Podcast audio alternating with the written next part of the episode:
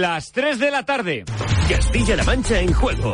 Todo el deporte en Radio Castilla-La Mancha. Con Manuel Martín de la Vega. Por ahí estamos. Buenas tardes, familia. Miércoles 1 de marzo. Estrenamos este mes del calendario marcado, sin duda alguna, por la pérdida de Pelayo Novo, el que fuera futbolista del Albacete Balompié, entre otros clubes. Hoy el Albacete, a través de su vicepresidente Víctor Varela, ha realizado una declaración institucional, guardándose un minuto de silencio en el entrenamiento de hoy del equipo de Rubén Alves. Ahora vamos a estar allí en Albacete. Todo esto en un miércoles que tenemos tertulia aquí en Castilla-La con la destitución del entrenador del equipo de playoff del Quintanar del Rey sobre la mesa, con el caso Diarra todavía coleando a la espera de que se pronuncie apelación sobre ese Villarrolo de Villarrubia. Y un miércoles en el que preocupa la enfermería del Yugo Socuellamos, mientras que en el Depor Guadalajara esta mañana ha jugado un amistoso contra el Castilla de Raúl González, al mismo tiempo que Ancelotti comparecía en rueda de prensa en la previa del clásico del jueves ante el Barça. Con la Copa comenzamos. Hoy es la primera semifinal hasta las 4 de la tarde, 60 minutos de Castilla-La Mancha en juego, que no solo pueden escuchar, también pueden reescuchar tantas veces como quieran en el podcast de Castilla-La Mancha en juego, en el canal de YouTube de Radio Castilla-La Mancha para vernos in situ, en persona, y ver también a través de CM Play y a través del canal de YouTube de Radio Castilla-La Mancha. Esto es Castilla-La Mancha en juego, el estadio en el que todos damos cita todos los días. Castilla-La Mancha en juego está en Twitter, Instagram y Facebook. Búscanos en arroba deportes CMM y estarás informado de todo el deporte de Castilla-La Mancha. Partido entretenido, la, la, los, la afición la lo va a disfrutar, ma esto es un partido de 180 minutos para llegar a jugar una final. Y ya está, no hay que... El cagómetro, el cagómetro no sé qué es de verdad. Madrid ha ganado los últimos títulos del año, del año pasado, ¿no? tanto Liga como Champions. Nosotros somos un equipo que está en proceso de, construcción, que sí que hemos ganado un título y, contra ellos esta temporada, y además jugando un fútbol extraordinario, pero, pero es el Madrid. Es el Madrid, un Madrid fuerte, que lo hemos visto que en Europa está compitiendo, que golea en el campo del Liverpool, por lo tanto creo que es favorito, sinceramente. No me, me da igual decirlo, es así. Semana de Copa del Rey en Castilla-La Mancha juego mañana con ese clásico, ese Real Madrid-Barça. Luis Castro, buenas tardes. ¿Qué tal? Buenas tardes. Última Manuel. hora del conjunto blanco. Pues eh, una última hora que pasa por saber eh, la convocatoria de Carlo Ancelotti para el partido. Ya se ha hecho pública. Está Rodrigo. Comentábamos ayer que se entrenó con sus compañeros. Hoy también lo ha hecho. Así que Rodrigo entra en la convocatoria. No creo que sea titular porque solo ha podido completar dos sesiones, pero sí está en esa lista en la que no está Álava y Mendy, que siguen lesionados, y en la que sí está, y va a parecer eh, a ser algo habitual eh, en las próximas semanas, Álvaro Rodríguez, el jugador del filial, el jugador del Castilla y que anotó el gol del empate hace unos días ante el Atlético de Madrid. El equipo se va a concentrar mañana y antes eh, ha pasado por sala de prensa Carlo Ancelotti, ya lo escuchábamos, hablando de varios temas, eh, como se decía comúnmente, no sé qué es el cagómetro. Hablando de si hay Vinicius dependencia, dice que no, pero que es un aspecto positivo porque Vinicius es uno de los mejores del mundo y depender de él es normal que no cree que vaya a haber muchos cambios con respecto al último clásico, es en el que el Fútbol Club Barcelona ganó la Supercopa, porque dice Ancelotti que ahí solo faltó eh, compromiso y contundencia, que fueron errores que cree que no se van a repetir. Y hablando de la Copa, hablando de si puede influir este resultado para la Liga, hablando de los títulos, el mejor titular, junto con el que acabamos de escuchar, es este que nos deja Carlo Ancelotti y es el gen competitivo del Real Madrid. Cuando se acerca la hora de la verdad, fíjense lo que le pasa al equipo blanco. Las ganas que tenemos no las tenemos por tener una revancha por la Supercopa. La queremos porque tenemos la gana, porque estamos cerca de un título. Y cuando este equipo está cerca de un título, la caldera sube de temperatura. Y en Barcelona, ¿qué? Última hora del conjunto de Xavi Hernández. Armando Clavero, buenas tardes. Buenas tardes, Manolo. Con tres bajas confirmadas por lesión, Pedri, Dembélé y Lewandowski, tras caer ante el Almería Liga, afronta al Barça el partido de mañana. Un encuentro que ha cogido una importancia aún mayor, si cabe, tras su eliminación en la Europa Liga. La Copa del Rey, un título otras temporadas menor, se ha convertido en Can Barça en una prioridad. La buena noticia en lo deportivo es que Ansu Fati ha entrenado con el resto de sus compañeros y mañana podría ser de la partida. Por cierto, un encuentro que ha reconocido Xavi Xavi Hernández esta mañana en rueda de prensa que le encantaría jugarlo. Voy con ilusión, voy con ganas, siempre me motiva ir al Bernabéu. Me gusta esta rivalidad, me encanta ir allí y me pone, me pone este tipo de partido, me gusta, me gustaría jugar. Por eso le digo a mis jugadores que, que, sean valientes, que no que se atrevan, que lo intenten, que ganar en el Bernabéu es una sensación muy bonita. Y la Copa del Rey se abre esta misma noche con esa primera semifinal. Manolo Muñoz, buenas tardes. Hola, buenas tardes. Se mide en Osasuna el Atlético de Bilbao. En el Sadar, desde las 9, la, entre la gran revelación del torneo, el conjunto de Yagoba Arrasate y el Atlético de Bilbao en la ida de las semis, en la que los navarros quieren hacer historia y volver a una final 18 años después. Los del Chingurri Valverde en esta ronda por cuarta vez seguida persiguen su tercera presencia en la final, en las últimas cuatro ediciones. Va a haber lleno, más de 22.000 personas en el campo osasunista para buscar ventaja de cara a la vuelta en San Mamés el 4 de abril. La Copa se ha convertido en la principal ilusión de ambos, que en Liga pelean por Europa. Osasuna viene de ganar en Sevilla, el Atlético de caer en casa con Girona, pero en el torneo del Cambos están pletóricos, cargándose equipos como Betis, Sevilla, Valencia o Español respectivamente. En los Pamplónica va a haber rotaciones, Sergio Herrera a recuperar su puesto en la portería, Budimir vuelve al once tras superar un proceso febril y atención porque los Leones llegan en cuadro. Unai Morcillo y Ander Herrera son bajas, Geray, Nico Williams, Raúl García e Íñigo Martínez llegan muy justos para la cita que ojo va a pitar el árbitro del último derby, el extremeño Gil Manzano. Hoy es el primer día de marzo, esto es Castilla-La Mancha en juego. Si eres un apasionado de los grandes clásicos. A Dios pongo por testigo que jamás volveré a pasar hambre. Te invitamos a que en las próximas semanas te acomodes en la butaca de Radio Castilla-La Mancha. Porque este jueves arranca un ciclo de clásicos en Castilla-La Mancha en juego. Empieza el clásico, el primero de este año 23. Desde las 9 de la noche, ida de semifinales de la Copa del Rey. Real Madrid-Barcelona. Castilla-La Mancha en juego, con Alberto Jiménez y todo el equipo de deportes de Radio Castilla-La Mancha. Castilla-La Mancha en juego, un gran equipo. Radio Castilla-La Mancha, la radio que te escucha.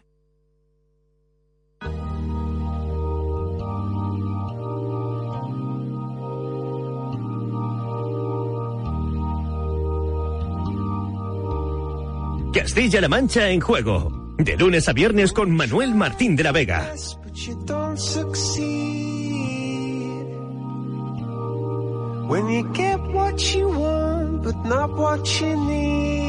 Pelayo Novo se encuentra ingresado a estas horas en la unidad de cuidados intensivos del Hospital Clínico de Zaragoza después de seis horas de intervención durante el día de ayer de, esas eh, diversas fracturas que se producía al caer de una tercera planta del hotel de concentración del Albacete Balompié en Huesca. No podemos adelantar nada porque las cosas pueden cambiar y lo más importante es que es, está estable y no hay a que comprometa la vida ahora mismo de Pelayo.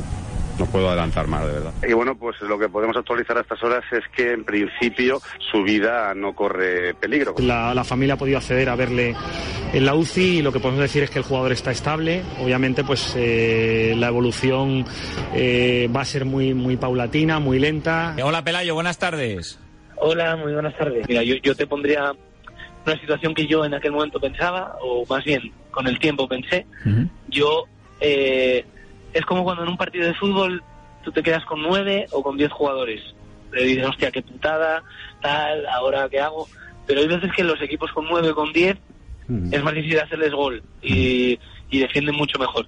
Entonces tengo esa sensación que, que después mucha gente, después de sus lesiones, parece que se queda con nueve o con diez jugadores asimilando al fútbol, pero pero eh, les cuesta mucho más que les hagan gol, se fortalecen mucho más, incluso a veces ganan partidos. Entonces, esa es la lectura que yo saqué de Toledo y, y bueno, es que la tengo con el tiempo, lo he ido viendo y, y me ha gustado esa comparación que logré pensar. Ese es un capítulo de mi vida que, que hace tiempo ya y está claro que mentalmente eh, no ha sido fácil y la salud mental es, es, es importante para todos, ¿no? Pero como te digo, es un capítulo de mi vida que, que ahora mismo está cerrado. Hoy el mundo del deporte que está de luto, conmocionado tras conocer el fallecimiento del exjugador del Albacete, Pelayo Novo, en la tarde de ayer. Sí, fallecía tras ser arrollado por un tren en Oviedo, de donde era original, 32 años. Ya había sufrido una caída desde la tercera planta de un hotel en marzo del 18, siendo jugador del Albacete. Estuvo durante 51 días ingresado.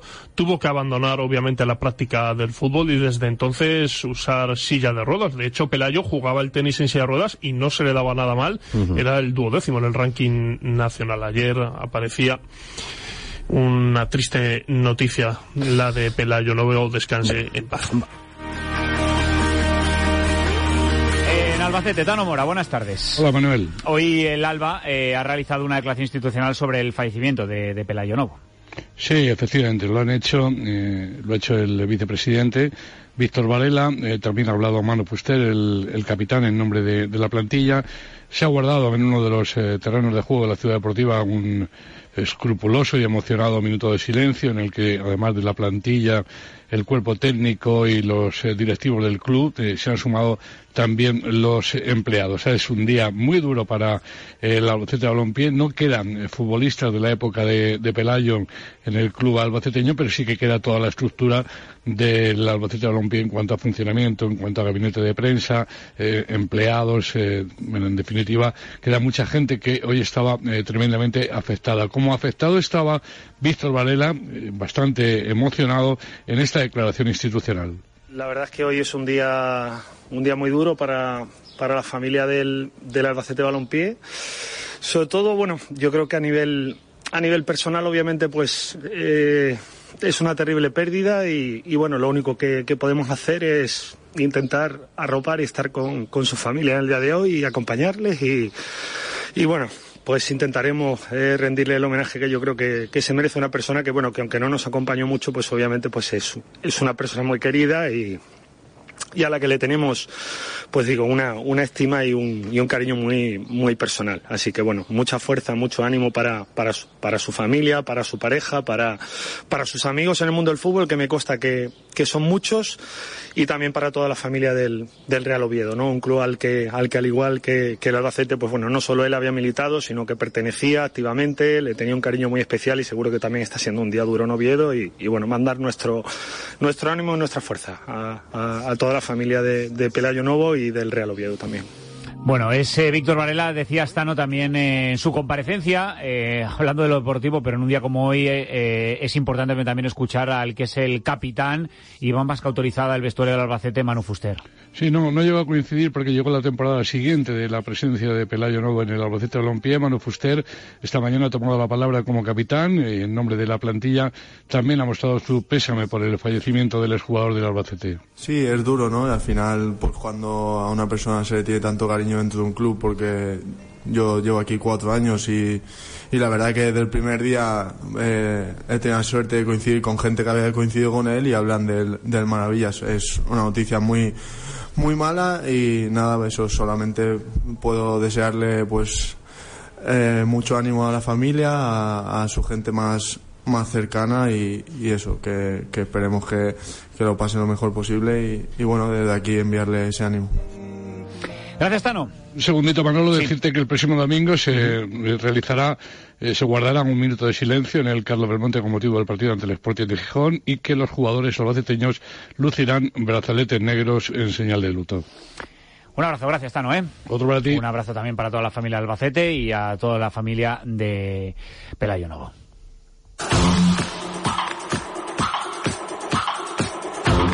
Hasta las 4 de la tarde, Castilla-La Mancha en juego, con Manuel Martín de la Vega.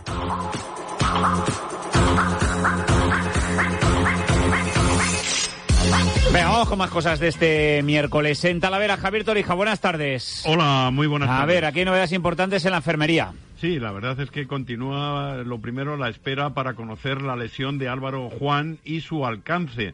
El jugador hoy todavía no se ha ejercitado con sus compañeros y, sigue con, con, las mismas sensaciones que tenía tanto ayer como antes de ayer. Tanto él como Pedro Díaz prefieren esperar los resultados de esas pruebas para descartar cualquier tipo de inconveniente de mayor relevancia en esa, en esa rodilla. Sobre todo, descartar daños importantes en esa articulación.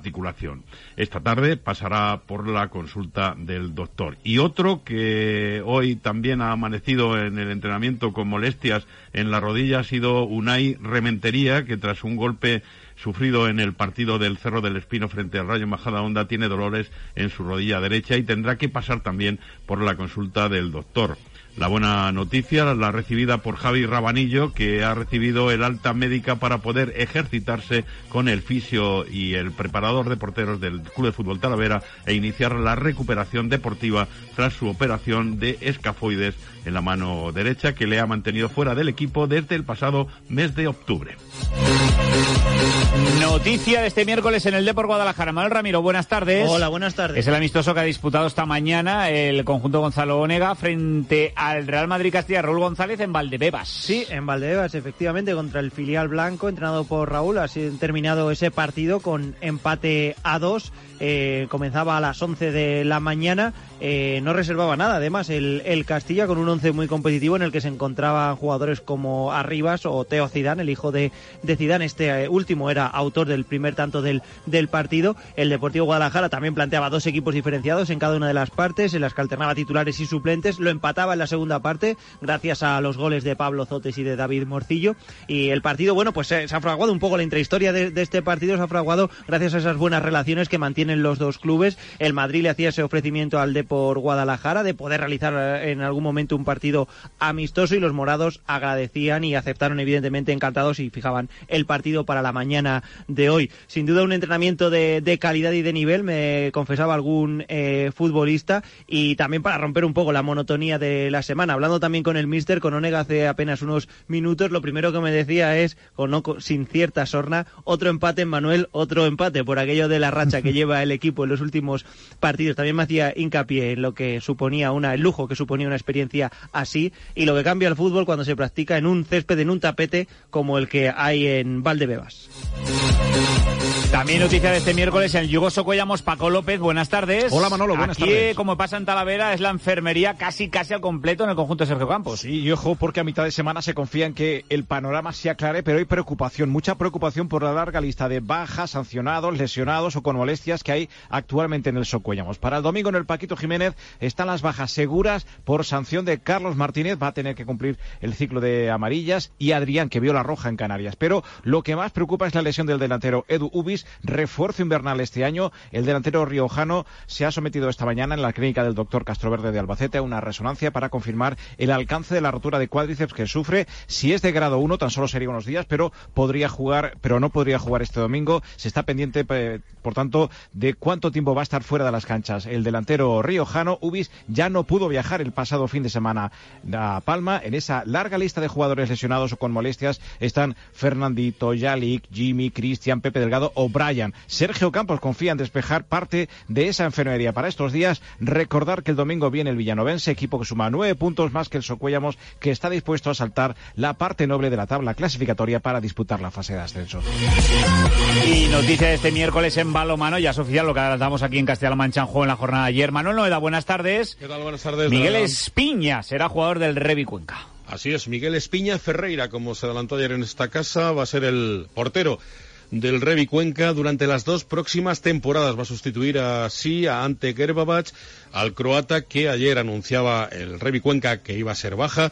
Eh, un fichaje, el de Miguel Espiña Ferreira, en el que lleva trabajando el club conquense desde hace tiempo, concretamente desde que eh, Ante Gerbabach ya dijo que no iba a aceptar la oferta de renovación del equipo de Cuenca. Así es que se puso manos a la obra el cuerpo técnico conquense y al final ha cerrado por dos años a Miguel Espiña, un portero de 29 años, internacional portugués. Eh, viene de realizar un magnífico mundial donde llegó a ser eh, dos MVP en dos partidos e incluso iba a declarar que en el partido que le pasaportó a la fase de grupos a su selección contra Hungría, pues había sido el mejor partido de su vida. Ojalá y tenga muchos así en las filas del Revi Cuenca, desde, eh, o al que viene desde el Cesson Rennes Metropole Handball, equipo francés de la máxima categoría, al que llegó tras una muy buena temporada en Liga Sobal en el balonmano Huesca.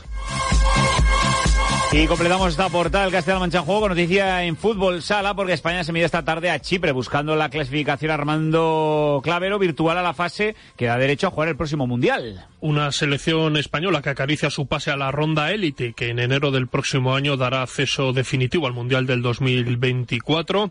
Esta tarde a partir de las seis y media los chicos de Fede Vidal que pueden dejarse virtualmente esa clasificación ante Chipre en Cáceres. España suma dos victorias en dos encuentros. A Moldavia se le vencía 7-2. España vencía en Nicosia ante Chipre 0-11 y hoy venciendo en casa a los chipriotas estará virtualmente clasificada. Una España donde hay que recordar están dos albaceteños, Raúl Gómez y Chino, y otros dos jugadores que juegan en Castilla-La Mancha. Boyes, el jugador del Valdepeñas, y Raúl Campos, el del Manzanares. El encuentro, repito, a partir de las seis y media en Cáceres. 3 y 20 de la tarde, hoy es miércoles de tertulia aquí en Castilla-La Mancha en juego.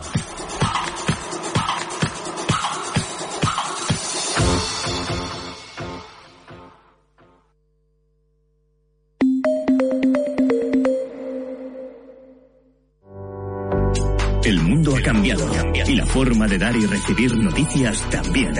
Surgen nuevos retos y cmmedia.es se convierte en un renovado servicio de noticias para ser referente informativo en todos los dispositivos. La última hora, con la última tecnología. Lo local y lo regional en primer plano. Lo que ocurre fuera, analizado a fondo. Nuestro objetivo, serte útil. Con la agilidad de la radio, la potencia de la televisión y la velocidad de Internet. Un nuevo espacio de información útil, cercana y veraz. Un servicio público de noticias al alcance de todos y a un solo clic de distancia. CMM Noticias. La información que te sirve. Para un viaje. Bellisca en Cuenca está rodeada por la infraestructura del trasvase Tajo Segura. Para conocer más a fondo nuestra región. La historia de la nava de Ricomalillo en Toledo se encuentra unida a su mina de oro. Para indagar más sobre nuestros pueblos y ciudades. La antigüedad de Terrinches en Ciudad Real queda acreditada en el yacimiento de Castillejo del Bonete. O simplemente para encontrar curiosidades desconocidas.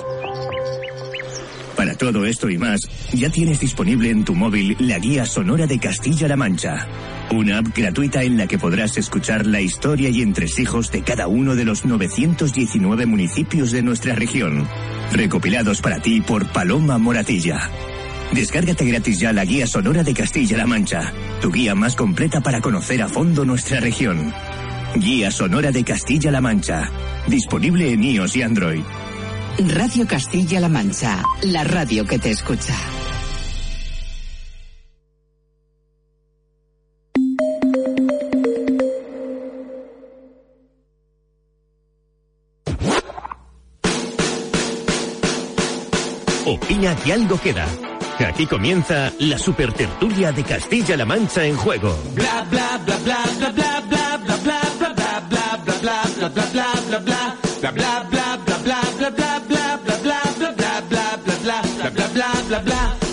Hasta las 4 de la tarde, tiempo de tertulia en Castilla-La Mancha. En juego en este miércoles. Eh, voy retomando el saludo a los que serán tertulianos en esta jornada de miércoles aquí en Radio Castilla-La Mancha, Castilla-La Mancha en juego. Don Manuel Noeda, buenas tardes. Buenas tardes de nuevo. A don Luis Castro, de nuevo, muy buenas tardes. Hola, muy buenas a don todos. Francisco López, Paco López, buenas tardes. Hola, buenas tardes. Don Emanuel Ramiro, buenas Hola, tardes. hola. Se completo también con don Javier Torija, agudo. Don Javier, buenas tardes. Muy buenas tardes.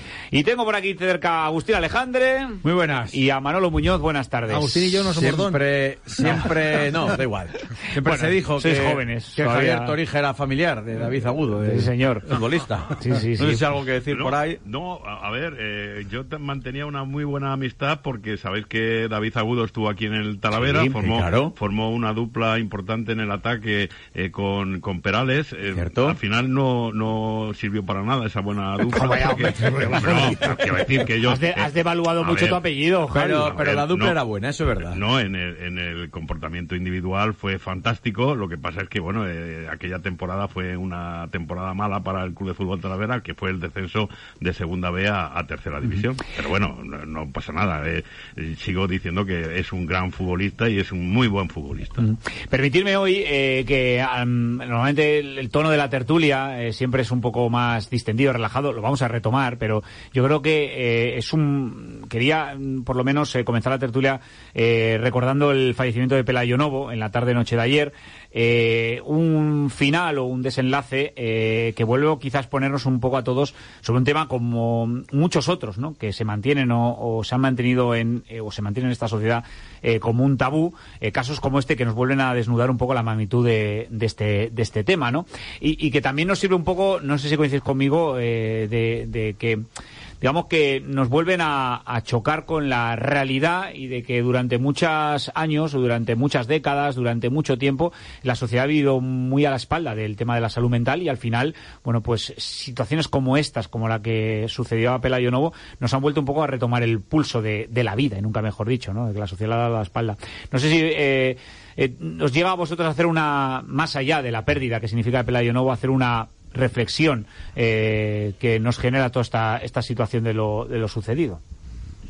complicado, ¿verdad? Hablar de esta, de esta situación. A mí, cuando conocí ayer la noticia, me afectó. Lógicamente, no era un jugador al que conociera, ni que tuviera acceso a él, ni, ni que hubiera habido eh, profesionalidad en cuanto a futbolista y periodista, pero, joder, eh, conocer el final de estas personas y te pones a pensar de si eh, realmente las personas, eh, pues eso, no, no desean seguir eh, en esta vida, eh, que tomen esas, esa difícil, ese difícil camino, esa difícil solución. Hace tan solo unos días me comentaba un compañero que una, una conocida que tiene perdió a su hijo de 14 años, se lanzó por el por el, por el balcón del edificio donde vivían, imagínate la, situación, y me alertaba de- después de la pandemia cómo se ha perjudicado toda esta situación de, de gente que no desea seguir eh, con, con vida. Y, y la verdad es que te, te pones a pensar y no sé, es muy difícil, muy difícil. Es una situación muy muy complicada hablar de esta situación. Que la salud un- no es solo la salud física, es que la salud mental es fundamental, hay que incidir y mira que eh, sirva esto para bueno alertar a todos ¿no? de, la, de la importancia pues eso de, de estar bien en, en lo psíquico porque es muy importante dar ayuda a esas personas que lo están pasando mal y, y bueno pues la verdad que estamos totalmente consternados con la con la pérdida de, de Pelayo Nuevo. Decías, eh, Emanuel, decía. Yo, yo quería, bueno, pues decir que, que desde lo que nos toca a nosotros más cercano, ¿no? Que quizás es ponernos aquí delante del micro y, y a veces dar noticias de, de este tipo, ¿no? Pues también eh, hablar de estos temas con, con naturalidad o, o- o por lo menos eh, que cuando sucedan se traten evidentemente con el respeto y todo todo lo que lo- eh, todo lo que toca, ¿no? En cada en cada momento, pero que se dé naturalidad a, a esos problemas de, de la salud mental y que no se estigmatice a, a nadie, ¿no? Por, por, por necesitar a- ayuda, porque si se facilita la ayuda o si se trata con naturalidad, pues seguramente puede haber más personas que, que no terminen de, de- de esta manera y puede haber un, un- un desenlace más, más feliz para todos. Yo me reflexión más sobre el mundo del fútbol porque mm, del otro, sinceramente, no soy nadie para hablar porque no tengo competencia para hablar y esto hay que dejárselo a tema de los expertos que son los que saben cómo hay que, que tratar este tipo de asuntos, ¿no?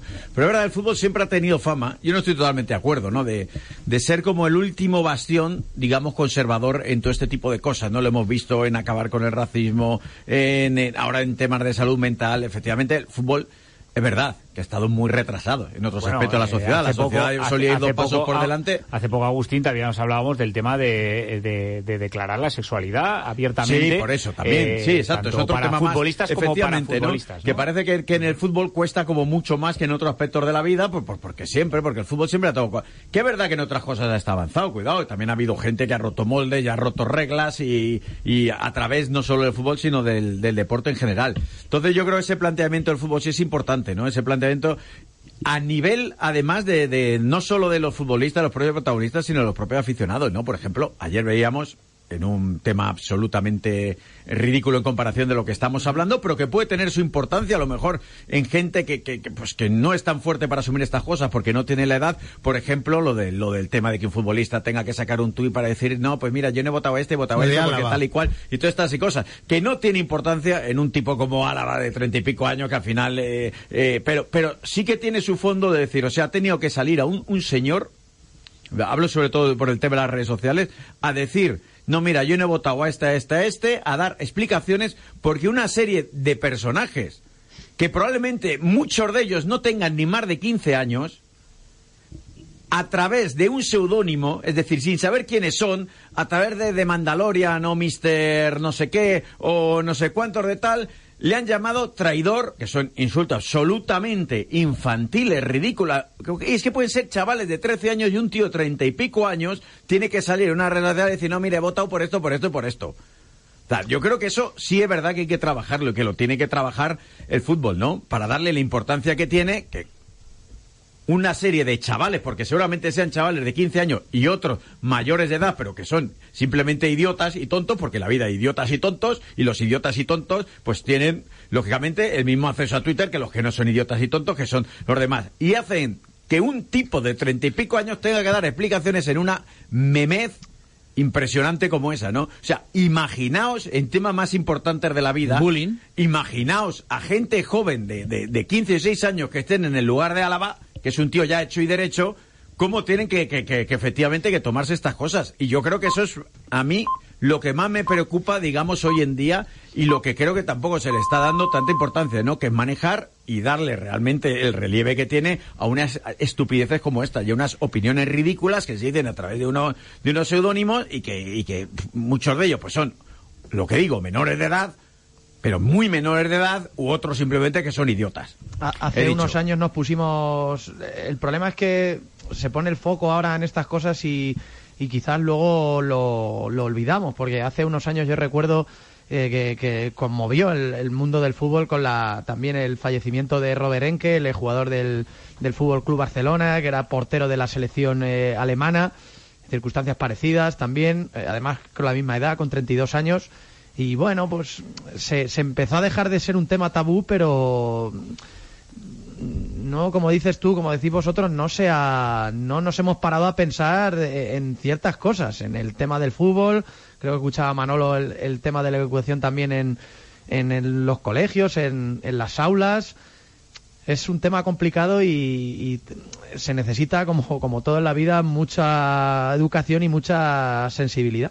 Sí, no, luego que creo que todos, en general la sociedad, nos, nos hacemos con, con un modelo de lo que es un jugador de fútbol profesional, que son gente muy joven, privilegiados, ganan mucho dinero, y a veces no nos damos cuenta de que son personas. Y al hilo Claro. de lo que decía Agustín Alejandre, a ver, que es que a un chaval de 24 años eh, que juega al fútbol, pues le afectan esas críticas anónimas, igual que a un chaval de 24 años que está estudiando Derecho. Y, y es gente que tiene muchas fragilidades, porque una lesión de ocho meses, en el caso de un tío de 24 años, que su ilusión es el mundo del fútbol, progresar, ser profesional, pues eh, el coco da muchas vueltas. Y, ahí viene lo del tema de la salud me- mental, eh, tratamiento psicológico, hay que ser muy fuerte para asumir toda esa serie de cosas. Y, además las frustraciones, las frustraciones son muy difíciles de gestionar. O sea, tú te haces a la idea, yo al año que viene tengo la oferta de, de no sé qué equipo de primera, se me ha partido con esta lesión, eh, otra vez a volver a empezar, y esas cosas frustran muchísimo y son muy difíciles de, de sobrellevar mentalmente. Y, y bueno, pues los futbolistas al final, por mucho que tengan fichas altas, que ganen mucho dinero, son personas y, tienen sus éxitos y sus fracasos que son igual de difícil de gestionar que, que los tuyos, los míos, los de mi hijo y los del tuyo. Así que, bueno, pues hay que prestar, yo creo, mucha, mucha atención a la salud mental de los deportistas de base y también de los de élite, claro. Que- Quería señalar yo a este respecto que el fútbol, como tantas y tantas cosas de la vida, está lleno de tópicos.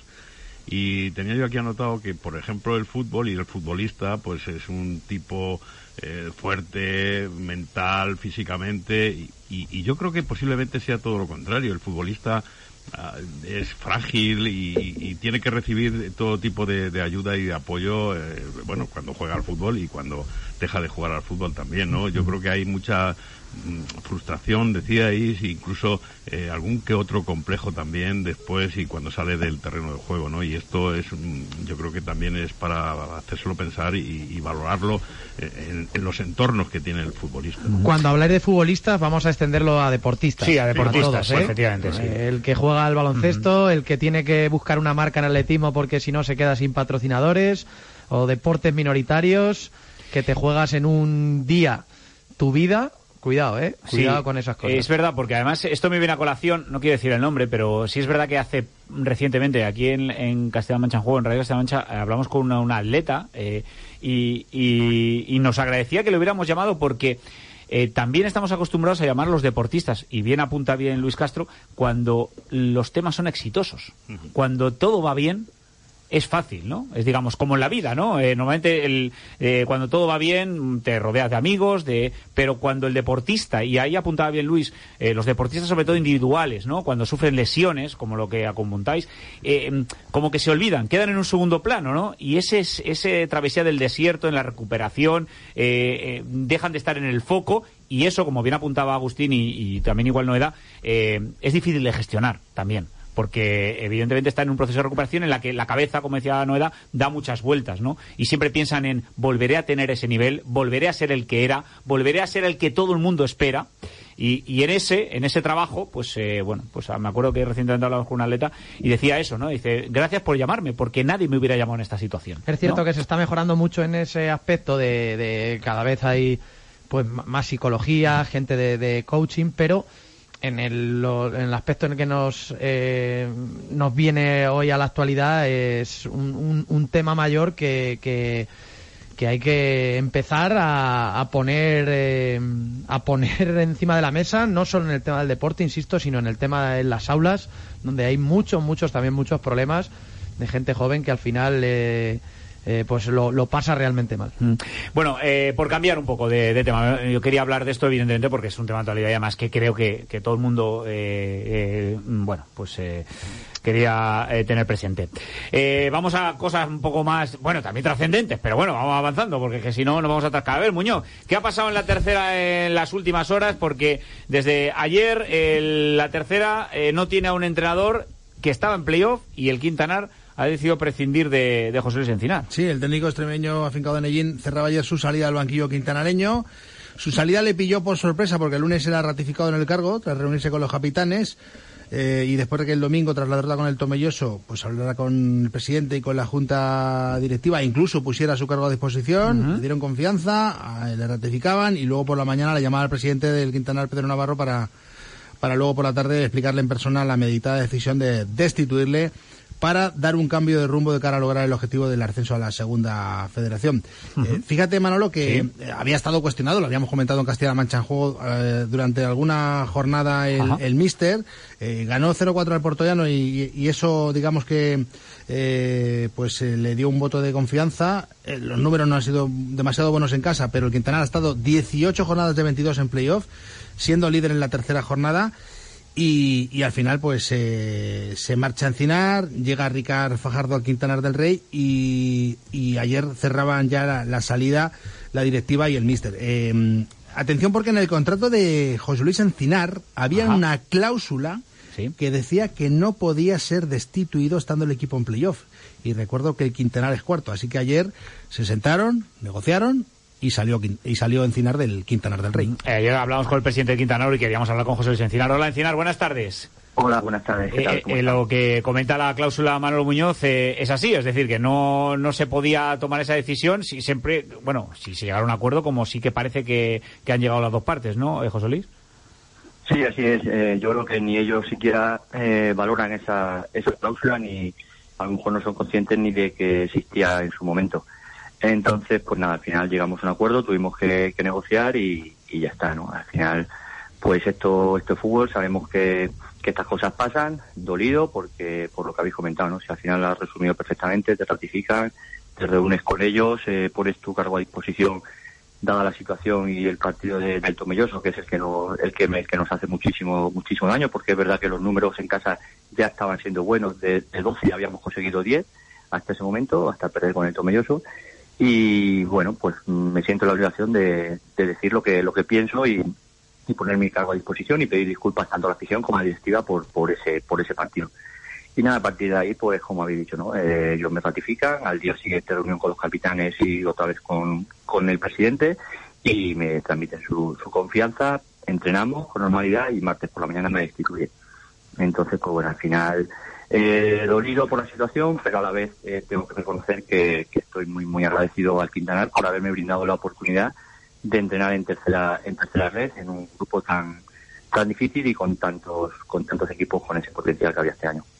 Lo que pasa es que el proceso, José Luis, eh, de, de- desde que acaba el partido y todo lo que ha sucedido posteriormente, la ratificación, el apoyo de los capitanes, eh, luego, pero que, que todo ya haya pasado como en apenas nada, en apenas 48 horas, haya pasado de una ratificación a decir, no, no contamos contigo. No sé qué explicación se te da. Pues la explicación es que, bueno, que ellos, que yo les pongo el cargo a disposición, que en principio, pues que sí, que me ratifican, que lo tienen claro, pero que sí es verdad que, bueno, que se quedan un poco en shock y que, que empiezan a pensar, empiezan a pensar, a darle vueltas y, y toman esa decisión, que es lo mejor, que creen que es lo mejor para, para el club, un cambio de cara, que, que al final que consideran que, que puede ser un revulsivo que haya otro entrenador, independientemente del que sea, y que toman esa decisión, que es verdad que con muchas dudas, porque al final yo les conozco y llevo tiempo allí trabajando con ellos y les considero buena gente y gente honrada que, que tienen que son muy muy trabajadores por, por el equipo de, su pueblo y, y al fin y al cabo pues llegan a, esa decisión que es un revulsivo y al final pues el, el que le corta la cabeza es a mí y, la cabeza visible soy yo y parece que el responsable, responsable de todo soy yo, ¿no? Entonces, pues bueno, dolido porque es verdad que, a nadie le gusta que, le destituyan estando en el objetivo, en el compromiso que, habíamos adquirido. Sí, porque además es que eh, lo, ha citado bien Muñoz y sorprende. De las 22 jornadas, 18, el Quintana del Rey ha estado en puestos de playoff. Es decir, no, no estamos hablando de que el equipo se haya descolgado de esa zona, que tenga imposible el primer puesto, por ejemplo, si se quiere aspirar a eso, que está ahora mismo a 7 puntos. Por lo cual, como bien apuntaba José Luis, el objetivo se estaba cumpliendo a priori, todavía quedan jornadas por delante. Sí, está claro, todavía quedan jornadas. De hecho, ya te digo yo que el, lunes que tuvimos entrenamiento, después de la reunión tanto con directiva y, y luego con, con el vestuario al completo, yo salgo fortalecido al completo, ¿no? El cuerpo técnico salimos de allí, los jugadores diciendo, pues a lo mejor nos ha venido bien este toque de atención para el ascenso, que, que, que queda poco ya para los playoffs, para intentar conseguir ese ascenso, ¿no? Entonces es verdad que bueno que luego te, te sorprende de, de esta manera y creo que es verdad que al final eh, los números eh, en estas últimas jornadas, pues bueno, el partido de Tundios es que no es el que me mata, porque es verdad que tú vas ganando 1-0 un partido que se te pone de cara y que tienes tres cuatro ocasiones que perfectamente podrías haber matado el partido y los primeros dolidos también son, son los jugadores, ¿no? Porque al final eh, considero que están conmigo, que me han dado la cara por mí en todo momento, sabíamos de lo difícil que era ganar en Puerto Llano y dar la cara y se saca ese partido. Y los primeros dolidos son ellos porque sí es verdad que hasta te, bueno, te llaman, te escriben todos y te piden incluso disculpas por las ocasiones que fallan. Y al final esto es fútbol, habéis fallado, pero que otras veces las habéis metido. Entonces te sorprende un poco la situación y te, te supera, pero bueno, yo creo que al final es estar tranquilo, eh, ser agradecido y, y mirar hacia adelante. José Encinar, entrenador, muchísimas gracias ¿eh? y mucha suerte. ¿eh? Un abrazo. Un abrazo. hasta luego. Gracias a José Luis Encinar, el exentrenador ya del Quintanar del Rey. Eh, ¿Os ha pillado un poco en frío el, el tema de, del cese de, de Encinar en el Quintanar? Recordando que, como bien apuntaba Muñoz, 18 de las 22 jornadas que se han disputado están playoff y que es un equipo que, que mantiene ese pulso por estar, bueno, pues intentar la pelea por el primer puesto. Pues yo escuchando el domingo Castilla-La Mancha en juego, cómo se produjo la derrota con ese gol, la megafonía, el gol que no sube al marcador del Quintanar, luego a la contra, eh, como el Tomelloso, con aplausos a- al delantero del Tomelloso. Yo pensé, mm, Encinar lo tiene difícil. Y es cierto que lo ha explicado, y lo contasteis también estos días en Castilla-La Mancha en juego, que se le ratificó. Pero en Quintanar ese tipo de bueno en Quintanar y en, y en la mayoría de los sitios no cuando ya hay nerviosismo y hay ese un detonante que el detonante es ese o sea te viene uno de los últimos no consigues meter la derrota te llega de una manera un poco inesperada no Con- en- en- te la han quitado en cinco segundos porque crees que has marcado el gol de la victoria y en una contra te hacen el 1-2 esas cosas hacen pupa. Y muchas veces en caliente se toman esas decisiones. Luego a lo mejor si te calmas y, y esperas una semana eh, todo se aguanta, pero en, en caliente en esos, en esos dos días y como lo ha, lo ha comentado eh, hace pupa y, se lleva por delante un entrenador.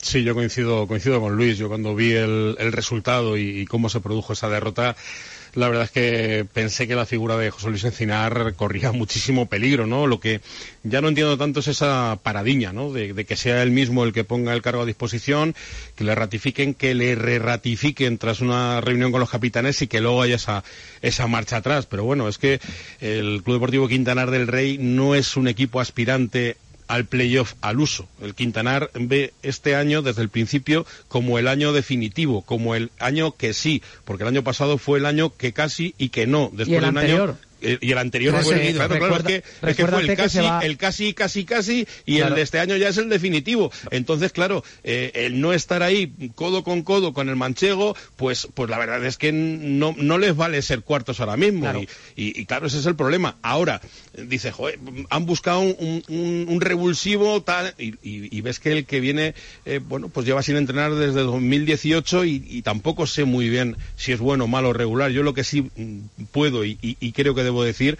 es que a mí José Luis Encinar me parece un buen entrenador, pero sobre todo un muy buen tío, una muy buena persona y que a lo mejor pues es demasiado buena persona para ser para ser entrenador. Pero eh, siempre desde el mejor punto de vista ¿eh? no lo digo en absoluto como crítica me parece un tío estupendo y, y siempre se ha portado muy bien con, conmigo y con esta casa con lo cual bueno pues pues siento desde ese Pero- punto de vista su destino. Recordar que, que había Gómez rum, Luján dimitió este año o no se renovó porque llevaba ya unos años y no había conseguido el ascenso y dijo fuera yo porque Gómez Luján lo está haciendo fenomenal el Quintanar porque que venga otro que lo ascienda por eso te digo de, de ese acuerdo Pero si es que aquí no, no, eh, lo que sí- lo que hemos comentado muchísimas veces, ¿no? Una cosa es, ¿vosotros creéis que el Quintanar del Rey estaba muy fuera del lugar que le correspondía?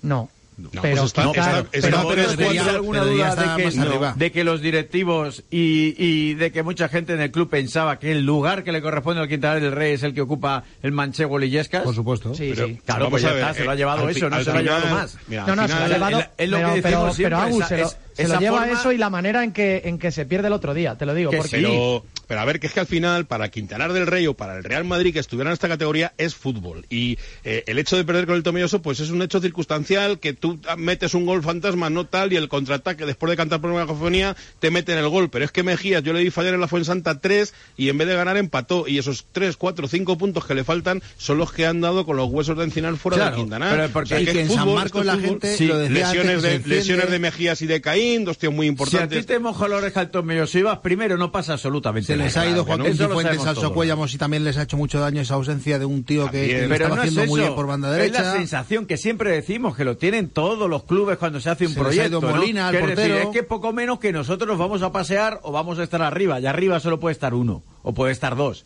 Y no hay más. O sea, a mí la temporada del Quintanar del Rey, pues me parece una temporada, yo creo que normal para la plantilla que tiene. ¿Que podría estar un poquito más arriba? Pues probablemente sí, también podría estar un poquito más abajo y no va a pasar nada. Yo creo que estaba en el lugar donde estaba, pues siendo uno de los equipos más importantes que tenemos ahora mismo en la, en la tercera división. Ahora, trata de convencer a la gente que apuesta, y como dice Encinar, que trabaja, porque en Quintana eso es cierto, toda la directiva pasan por ahí, se dejan la piel por tener el equipo más arriba, vete a decirles que, que están en la posición que le corresponden. Me- me- pues me- lógicamente te dicen que no, y es normal que sea así. Torija. Me, da- me da la impresión de que eh, las directivas, sobre todo, y sobre todo también las eh, propias aficiones, eh, ponen por encima de todo las previsiones ante la realidad. En la Las realidad- expectativas, sí, sí. Las expectativas. La realidad es que, bueno, pues como el Quintanar del Rey, posiblemente habrá cuatro o cinco equipos que estarán ahí a su, a su nivel o a su altura. Y si encima le, le añades que ha, ha tenido bajas importantes, pues, pues ya está. Eh, ese, eh, eh, la mezcla ideal para, para tener Pero, eso. mira, esas pero yo, yo dudas, os- ¿no? yo os digo una cosa, y esto es, bueno, yo- eh, yo os por, por ir avanzando, yo creo que eh, no- muchos sois de, bueno, algunos un poquito más mayores, otros más jovencitos, pero todos sabéis lo que es el PC Fútbol, ¿no? Eh, Sí. lo, eh, lo que hacías tú, eh, jugabas el presidente, Claro. fichabas... PC Fútbol juegan El muchos. PC Fútbol ha hecho mucho daño al fútbol de muchísimo. tercera. Pero, Pero no por, no por el pero- de que nadie se me enfade. Y el todo de primera, En primera, y el- y el en de segunda, segunda, y en el de segunda. B, en tercera, en preferente y hasta si nos vamos a autonómica. Es decir, que ha hecho mucho daño a la directiva. ¿Por qué? Porque todos generan ese sentido, como bien apuntado Torija, de yo soy el presidente, yo soy el directivo, tú eres mi vicepresidente, yo no sé qué, y yo aquí pongo el dinero y yo soy el que decido. Y muchas veces por impulsos. Muchas Hombre, veces por impulsos. Manolo, o que porque tienes a un primo eso al lado que te calienta la oreja todo el día para claro. decir que eches a este porque que yo soy mejor que tú. Pero esos impulsos vienen dados porque, efectivamente, porque hay alguien que está pagando una pasta, no el presidente, o imagínate una junta directiva, y si no tienes la, la, la tranquilidad en otros sitios, te calientas, como te digo yo, y te calientas siempre eh, eh, justo cuando ha terminado el partido, de la manera que es, por, por eso yo os digo el caldo de cultivo, te, te calientas, te, te pone el, el picorcito y tira, te, te tiras 24 horas con el, con el calentón que te lo llevas Mira, por delante. Pero cuando el equipo perdió contra el Girona en la Copa del Rey, que lo hizo fantástico y estuvo a punto de, de eliminar al Girona de Primera División, eh, eh, el equipo empató en casa con el Villacañas, empató en Azuqueca a 2 y perdió en casa con el Villarroledo. Ese día estuvieron a punto de cesar a Encinar. Espera, hablando de picorcitos, eh, dime otro equipo porque hay otro equipo que tiene picorcito o no, en Muñoz. en Eso tercera. parece, sí, sí, es el... Ah, lo digo porque me ha venido bien lo de Luis, lo del picorcito. Sí, a ver. esta tarde, atención, noticia que les adelanta Castilla-La Mancha en juego. La Junta Directiva que preside Bernardo de la Cruz va a hablar con plantilla y cuerpo técnico del Villarrobledo, en principio, para confiar en José Luis Fuentes para revertir la situación después de una mala racha de resultados. Tres puntos de 12, de los últimos 12, que le mantienen ahí un décimo a dos del descenso. Es malo llamarse José Luis en la tercera. Va a ¿eh? ser un voto de confianza para dar un paso adelante la próxima jornada ante el Marchamalo, que es un rival directo. Y si el domingo no gana el Donoteo Villarrobledo, eh, la semana que viene habrá novedades en el banquillo. Esto del cambio de entrenadores es mucho más viejo que el PC Fútbol y hay banquillos Sí, que son no, muy verdad. especiales. Yo Sí, esta mañana, que- Ah, el- es- es- esta mañana Muñoz, eh, viniendo para acá, veía un, un tuit de- del don Octavio Villarrobledo y, y una parte del tuit dice, nos jugamos mucho en este partido y necesitamos que nuestra afición esté más que nunca con el equipo de José Luis Fuentes, o sea, nombrando, citando al entrenador, como, como re- o sea, solamente ese tuit eh, es significativo ya de lo que tú has contado, Manolo, de que de momento vamos todos a muerte con el equipo de, de José Luis Fuentes. Pero si esto es así, y ha, y ha pasado toda la vida, es decir, y pierdes y te echan, y ganas igual no te echan, Llevamos- y lo mismo entras en la racha de, de- de tu vida, ¿no? Llevamos Eh, 22 jornadas, Agustín, pero sé 8 que hay un destituidos. caso de más claro cuando yo os decía hace dos meses. Bueno, pero es que hay dos que se han llevado al mismo equipo, ¿eh? Pero- pero me No, claro, parecen que hay un equipo poco- que me está pa- reventando todo. Ah, chaval, A mí me pues, parecen pocos, sí. y, sí, algunos no en la, poco- y algunos en la cuerda floja, porque eh, Robert Gutiérrez, el del Conquense, ¿cuántas veces se ha hablado aquí de, Sí, sí, ¿verdad? bueno, Sí. Tal? Bueno, Y pero mira- ahí incluye Manolo a todo, a- o sea, todo el cambio de entrenador, porque que yo recuerde, por ejemplo, Kikovic en la Solana no fue destituido. O sea, Se se, fue mar- él. se marchó él. Sí, ahí se fue. O sea que Sí, tampoco incluimos el cambio de Pedro Díaz, ¿no? Pero, pero sí, Kiko, digamos que Pues- llegaron a un mira, acuerdo. pues Mira, a mí me parecen pocos de- En el de Pedro después de Díaz todos no, pero que que le sustituyó sí, porque estuvo poco tiempo. No, no hubo uno después en Tarija de Pedro. Bueno, Manolo Muñoz pone lo que le da la gana, que para eso es el Ferreras, catedrático y luego llegó- ya, O guste o no guste. Hace sus ¿verdad? estadísticas. Y si no lo seis. otro. Que dice, os digo una cosa, habéis sacado el nombre Pedro Díaz. A mí me parece el más paradigmático de todos. Pero ahora que no gana. ¿Vosotros creéis que si Pedro Díaz está sin ganar muchas jornadas más, alguien se va a acordar de la racha maravillosa, inaudita, increíble, que yo jamás he visto de un equipo de tener un punto? Un punto, ¿eh? Cuando lo coge. Y lo de- coge a tres meses después de a, 11 a- a jornadas, poner la lucha por la salvación, que no se le ocurra a Pedro Díaz tener una mala racha de partidos, que no se va a acordar absolutamente nadie de la machada que, Es que- que, que- que- que el- hizo el- anteriormente. El Talavera, si le es hubiera así, es la ley rascado algún punto en 10 jornadas, Claro. es que Eh, no estaría hablando de esta película. O sea, es eh, increíble, ¿eh? es- pero es, es que es para que vea la importancia del entrado. jugar una, una liga c- con 11 partidos menos. Es decir, tú mm, 11 partidos ya no juegas y empiezas a jugar en la decimosegunda jornada para conseguir no ya la- eh, llegar a- arriba, sino salvarte. O sea, es Y, increíble. sí, y si no te salvas, ¿tú crees que alguien que se lo va a reconocer? Que no, pero si eso pues ya- es así, pues ya- as- por- ya- por ya- eso estamos. Creo que, que lo hemos comentado y, y yo creo que lo comenté en cierta en cierta tertulia que, que la pena es que jugad- eh, a ver los entrenadores que, que se están acreditando un, un trabajo que, que están haciendo un buen fútbol como es el caso de Pedro como fue el caso de Javi Sánchez el pasado año en el Club Deportivo Toledo de- termina no ha conseguido la, el objetivo de, de la permanencia y le han triturado así de claro Y mira dónde está ahora. Claro, ¿y ahora qué? Querrá Pues ahora está que efectivamente hay un buen entrenador ahí. Claro, claro. Independientemente de que los resultados, que dependen de muchísimas cosas, Claro. y la principal la más importante no es precisamente el entrenador, en algunos casos sí, Sí. cuando se les va la cabeza sí, obviamente, pero en algunos casos, eh, pero en la mayoría de los casos el el, el rumbo depende por de lo menos lo muchísimas marca el cosas, entrenador. de otra cosa, porque hay rival... Pues, pues tendrán que valorarse esa cosa. ¿Se valora el fútbol? No, porque el fútbol tiene unas leyes que son absolutamente inmediatas. Ocho- es el aquí y ahora. y Ocho, es así. ocho técnicos eh, que han ¿Qué les salido de los banquillos. ¿Qué les eh, ha pasado? eh, sin contar a Pedro Díaz. ¿Y qué les ha pasado? Y teniendo en cuenta que Ico Díaz eh, lo dejó él, eh, lo dejó él de forma voluntaria. Eh, de Pocos me parecen para 12 aspirantes a principio de temporada. Y, y, por cierto, la, la Solana, cuidado que está ahí, desde que se fue Kiko, cuidado. Bueno, ya está, ya está liando. Esperad una cosa y un, permitidme Pues porque estamos deberían de- volver a llamar a Kiko Vilches para que lo vuelva a salvar. Que no. Si, si se quiso ir Kiko, No, No, pues que, no- le, que, le, que le llamen otra vez. No creo que quiera volver. Por cierto, del Villarrobledo, eh, que lo pasó la pasada semana. El jueves decidió eh, competición la sobre el tema tarde, del Villarrobledo. por la tarde, ¿Y y qué lo pasa, Muñoz, lo finalmente lo de apelación. Pues sí, eh, ahora van a presentar recurso ante apelación y fíjate, porque nos contaba el abogado ¿eh? Villarrobledo. Eh, bueno, recuerdo rápidamente. eh, eh, decía. Pero muy rápidamente, decía. Antonio Senil Que vas a poner la toga, el sustituto. Te vas a poner la toga, de competición. Que desestimaba la petición del Villarrobledo, ¿no? Eh, mantenía ese 0-1 de la jornada eh, 13 de Liga, del 11 de diciembre, y decía que en sus fundamentos concluía que la apariencia creada por la información efectuada por la asesoría jurídica de la Federación amparan suficientemente al Villarrubia. Eh, bueno, pues eso, que el Villarrobledo lo tacha de incomprensible esta resolución, va a recurrir a apelación, como nos explicaba su abogado Javier Paredes. A ver.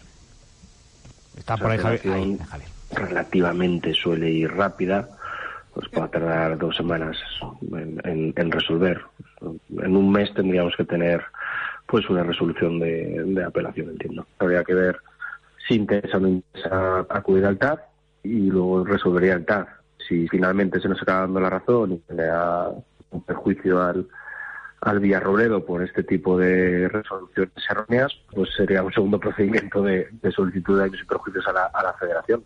Bueno, a día de hoy está el tema ahí, en, a- en apelación. Ahora Veremos a ver cuando Y de momento volvió lo pasado fin de semana. Ahora es un, tema, es un tema fascinante. Es este, verdad, ¿eh? Lo que, la que apunta Paco, que Samu Diarra volvió a ser titular con el de muchas semanas. Siete jornadas después. Justo la- en las siete semanas en las que ha estado la, pendiente la resolución de competición, ¿o es casualidad esto? Yo me quito la toga. No, eh, pues, me quito la toga, pero me hago, una, me hago una pregunta. A ver. Eh, como en la misma temporada en la que la Real Federación Española de Fútbol advierte al Fútbol Club Barcelona, como alinee usted a Iñaki Peña, equipo o jugador con ficha del filial, mayor de 23 años, en el partido de Copa, eh, hará alineación indebida. O sea, advertencia taxativa de la Real Federación Española de Fútbol esta misma temporada. ¿Cómo es posible que en esta misma temporada diga Pero mira- alguien que lo que el Villarrubia hizo no es una alineación indebida? ¿Inducido por el, por, el, por, por el asesor jurídico o no inducido? Pero, pero a mí que me lo expliquen. Yo solamente quiero que me expliquen. Eh, correcto. Si, si yo no tengo ni idea de este tema, ni, ni vamos a ponernos toga, ni... ni, ni Y, y nos ni- da lo mismo, a. Agustín, a ti y a mí nos da lo Eh, mismo que los correcto, puntos nos da igual. los gane Pero uno que los gane Una cosa aquí que no entiendo, y por lo que veo esta sentencia, claro, los jueces nunca pueden estar por encima de la ley. Claro. O sea, es que es una cosa que yo creo que me parece tan evidente a mí, tan, tan... Se tan- tira, por eso, se por tira eso media yo hora que me parece un tema fascinante, ¿no? justificar Claro. que qué beneficio tenía el Villarrubia. Pues señores, Claro, yo, decir- se, yo se lo digo, cualquier director deportivo de esta categoría se lo dice. El beneficio es tener una ficha más senior en, en el primer equipo. Ese es el beneficio. Pero- lo tuvo la mitad de la temporada pasada y lo ha tenido hasta que este año le han hecho ficha Pero en el si, primer si- equipo. si yo lo entiendo, que, que, que, que, que les cueste, da la razón, si es verdad que han consultado con tuyo, y yo entiendo la postura del Villarrubia también, evidentemente. supuesto. Dice, solo faltaba Oye, a mí me han dicho eso, pues yo lo hago, claro, Pero, claro. pero que yo también entiendo de, oye, se han metido la pata, pues chico, pues se han metido la pata. Ya está, pero esto de que los jueces estén por delante de las leyes, sin tener ni idea ni, ni ponerme todo, yo soy una cosa que... A ver, por eso digo que me parece un tema fascinante. Os voy a, eh, vais a escuchar a Juan Amador, el presidente del Torrijo. Mira, que Vamos. habla de cosas interesantes. Y una preocupación gorda que me imagino tendrá que abordar el presidente del Torrijos, pues si sale reelegido, que es cambiar el césped del San Francisco. Uy, me me hace suspirar eso, ¿eh?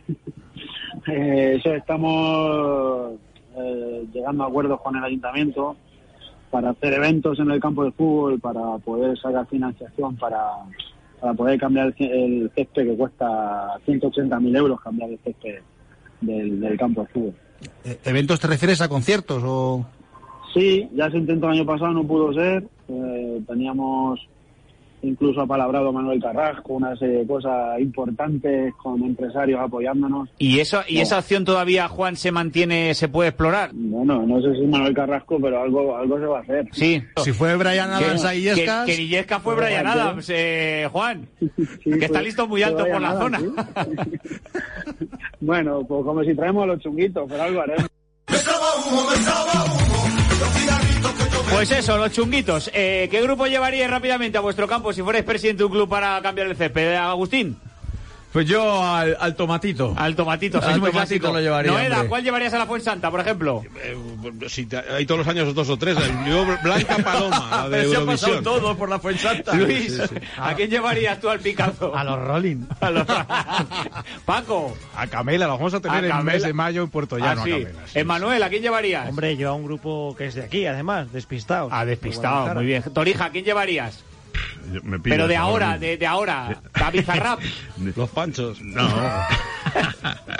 Pero, no sé. Pero dime uno, por favor. Si es que yo de la música no. A Quevedo, a Quevedo, pero de el- oro, Torija. Con el fútbol ya tengo bastante. Yo lo tengo claro, A ver. llevaría a Rosalía. Pues yo llevaría a los chunguitos, hombre. ¿Por qué? Porque cantan esta maravillosa canción. Feliz tarde a todos, chicos. Un abrazo. Cuidado mucho. Si cobran más que el césped, los chunguitos. Feliz tarde radio. Adiós. Te creí sincera,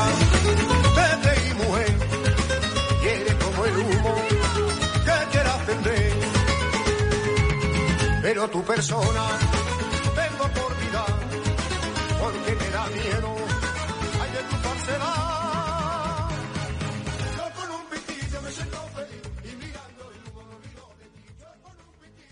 Castilla-La Mancha en juego.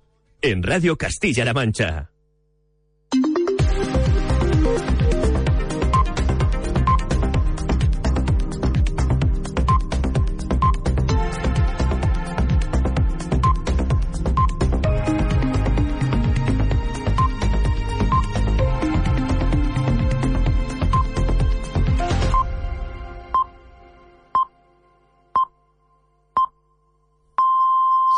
Las 4 de